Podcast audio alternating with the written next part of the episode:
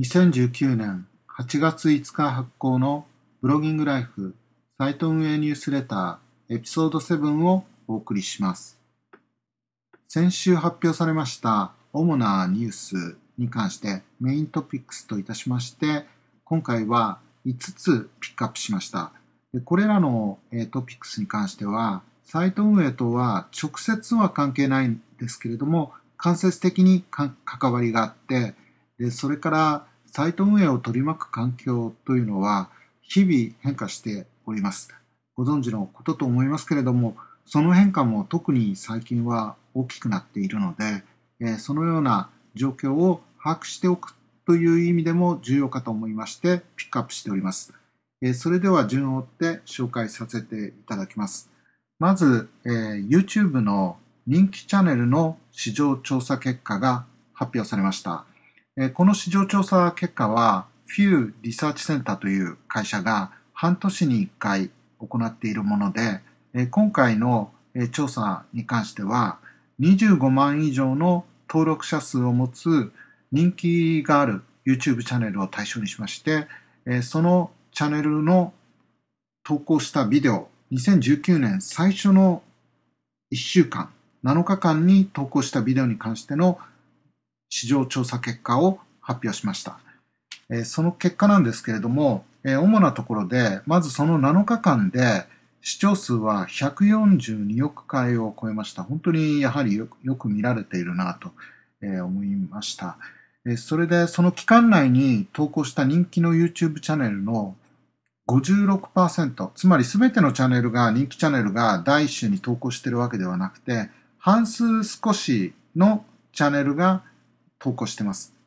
で、その投稿したビデオが調査の対象となっていると。で、もう一つ興味深いところは、この投稿を行ったチャンネルの72%は部分的または完全に英語とは別の言語のビデオを投稿しているということです。YouTube も多言語化が進んでいてグローバルなあの展開ということを一つあの端的に表しているものではないかなとえ思います。えそれからですね、あの、この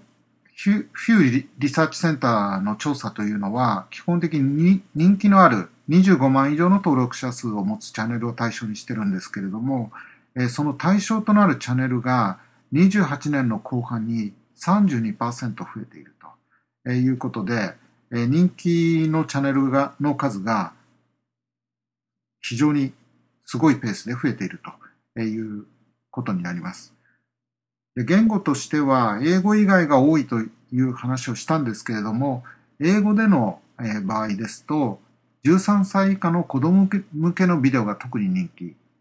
で、えー、と全体的に見ますと、え、分野としてはビデオゲーム関連の分野が人気であるとであのそれとも少しいろいろ関連するんですけれどもここはちょっと検索とも関係した話なんですがえ特定のビデオタイトルのキーワードが視聴数の増加と関連性が高い。キーワード、それからディスクリプション、概要の説明といったようなものも YouTube の視聴数との関連性が深いというところが市場調査の結果で明らかになっています。人気の分野というだけでなくて、やはりキーワード、それからディスクリプションというのが重要だというのは、サイトでは特にもあの、もう一般的に認知されてることだと思うんですけれども、YouTube のビデオでも共通したところがあるというところです。それから、これもサイト運営とも似てるんですけれども、YouTube も、まあ、そある意味ソーシャルメディアの一つですけれども、えー、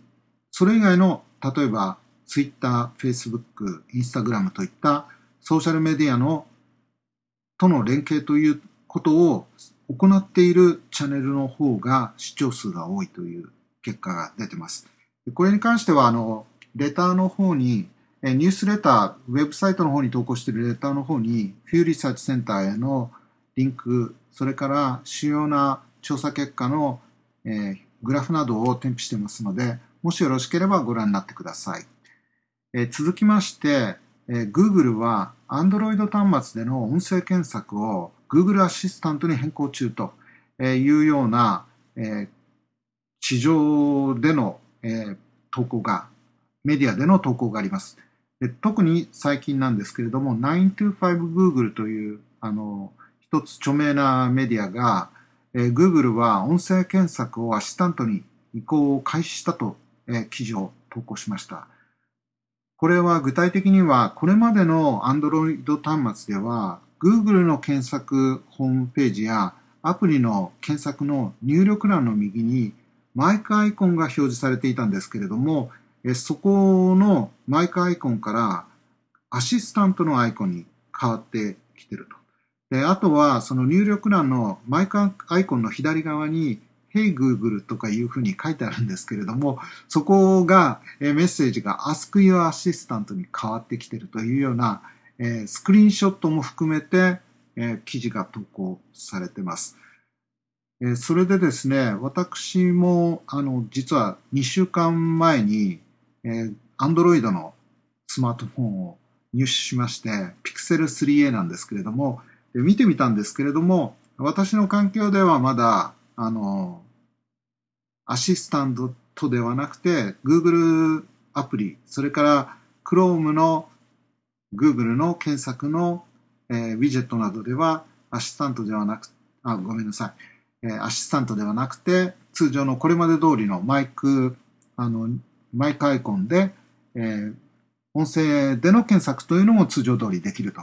でこの音声での検索とアシスタントの違いなんですけれども、音声の検索というのはテキストを入力して検索する代わりに音声で検索をする、音声を入力して検索するんですけれども、結果に関してはテキスト検索と同じように、あの基本的に、えー、広報上位の関連性の高いページが順に表示されるという形式になっています。一方、アシスタントの場合は Q&A 形式なので、基本的に一つの答えをアシスタントが返してくれるという形になります。95の、あの、925Google の記事では、これはもう、あの、AB テストではなくて、あの、完全に移行が始まっているというような見方をしてますけれども、実際そうなのかもしれませんが、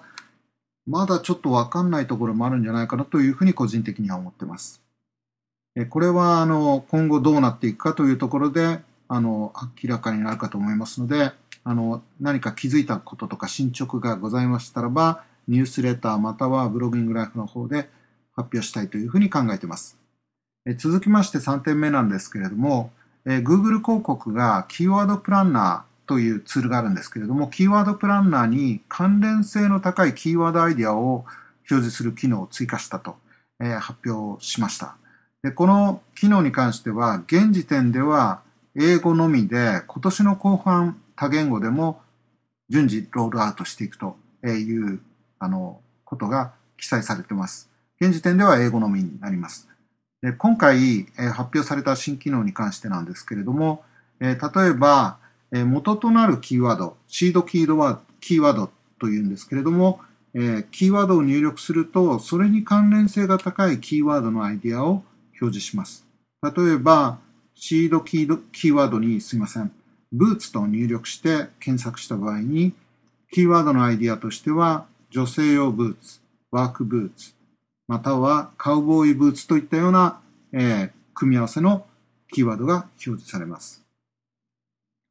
それに加えて、えー、キーワードアイディアの優先付け優先順位付けをする手助けとして、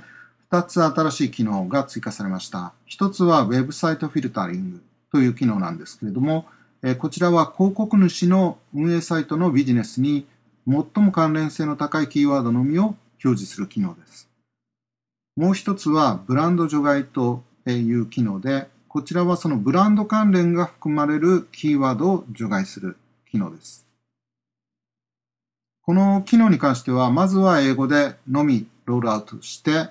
これから多言語でも日本語でもロールアウトされてくるという見込みです。4点目と5点目に関しては、ピンタレスト関連です。ピンタレストも動きが最近いろいろありまして、え今回の発表に関して言うと、広告関連です。特にモバイルに関しての広告関連です。で、一つは、え4番目の方は、モバイルピン、モバイル広告を、え簡単に作成、設定できるツールを発表しました。でモバイルアドツールという名前のようなんですけれども、え基本的には4つのステップで、え広告の設定ができます。えその設定というのは、まず、えー、広告主がビジネスプロフィールの中からピンを選んで、で選んだ後にターゲティングを自動またはカスタムのどちらかを選択します。そして、期間、広告の表示期間というものを設定、何日間というふうに設定して、であとは1日の予算額を設定すると。それだけで基本的には終わりで、その入力をすると潜在的な対象となるえ月のアクティブユーザー数が表示されまして、予算総額、それからキャンペーンの終了日というのが表示されて、で、もう次のステップで、まあ、確認、それで、そして広告が表示されるというような形の流れになります。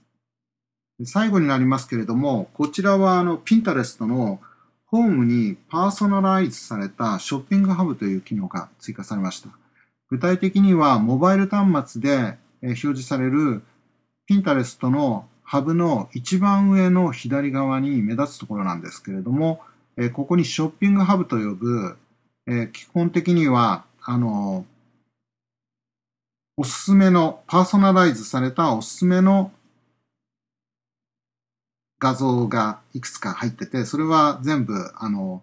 広告関連なんですけれども、でそのパーソナライズされたショッピングハブの表示にがまず一つ大きな、えー、追加点です。でもう一つは、えー、ピンの下に表示されるショッピングセクションでもアップデートが行われまして、ショッピングセクションから、えー、そのブランドに関連した製品カタログの一覧表示機能への移行も簡単に行うと。一覧表示があの次のページで表示されるような機能ですね。そういったようなあの機能が追加されました。これはあのやっぱり分野にもよると思うんですけれども、ブランドのメーカーの製品を販売していたり、ブランド自体、それから e コマースの商品展開を行っていて、いてその商品を Pinterest でも紹介したり、広告を投稿したりしている場合には、あの、すごく興味深い、え機能だと思います。ピンタレストもかなりあの広告に力を入れてきているなと、特にモバイルモバイルでの展開というのに力を入れてきているような動きがあります。えこのようにやはりソーシャルネットワークでも広告の表示、YouTube も先週ありましたけれども、マストヘッド広告ですとか、ホームフィードでの表示、それから Google 広告が発表しましたけれども、Discover、YouTube ホームフィード、Gmail といったようなところにディスカバリー広告を表示するというような形で、デジタル広告の掲載される場所、それから掲載方法、メディアといったようなところでもどんどんどんどん広がってきていると。市場自体も大きくなってるんで、あの、特にサイト自体のデジタル広告が小さくなっ、枠が小さくなってるってことではないと思うんですけれども、全体的に大きな広がりがあるということと、それからやはりサイト運営というのもソーシャルメディアとの関係が結構あのありますのであの直接的間接的にもいろいろあると思うんですけれどもそういったところでやはりいろんなあのアプローチがあってビジネスとしてもいろいろあるということが言えるかと思います。今週は以上です。それでは失礼いたします。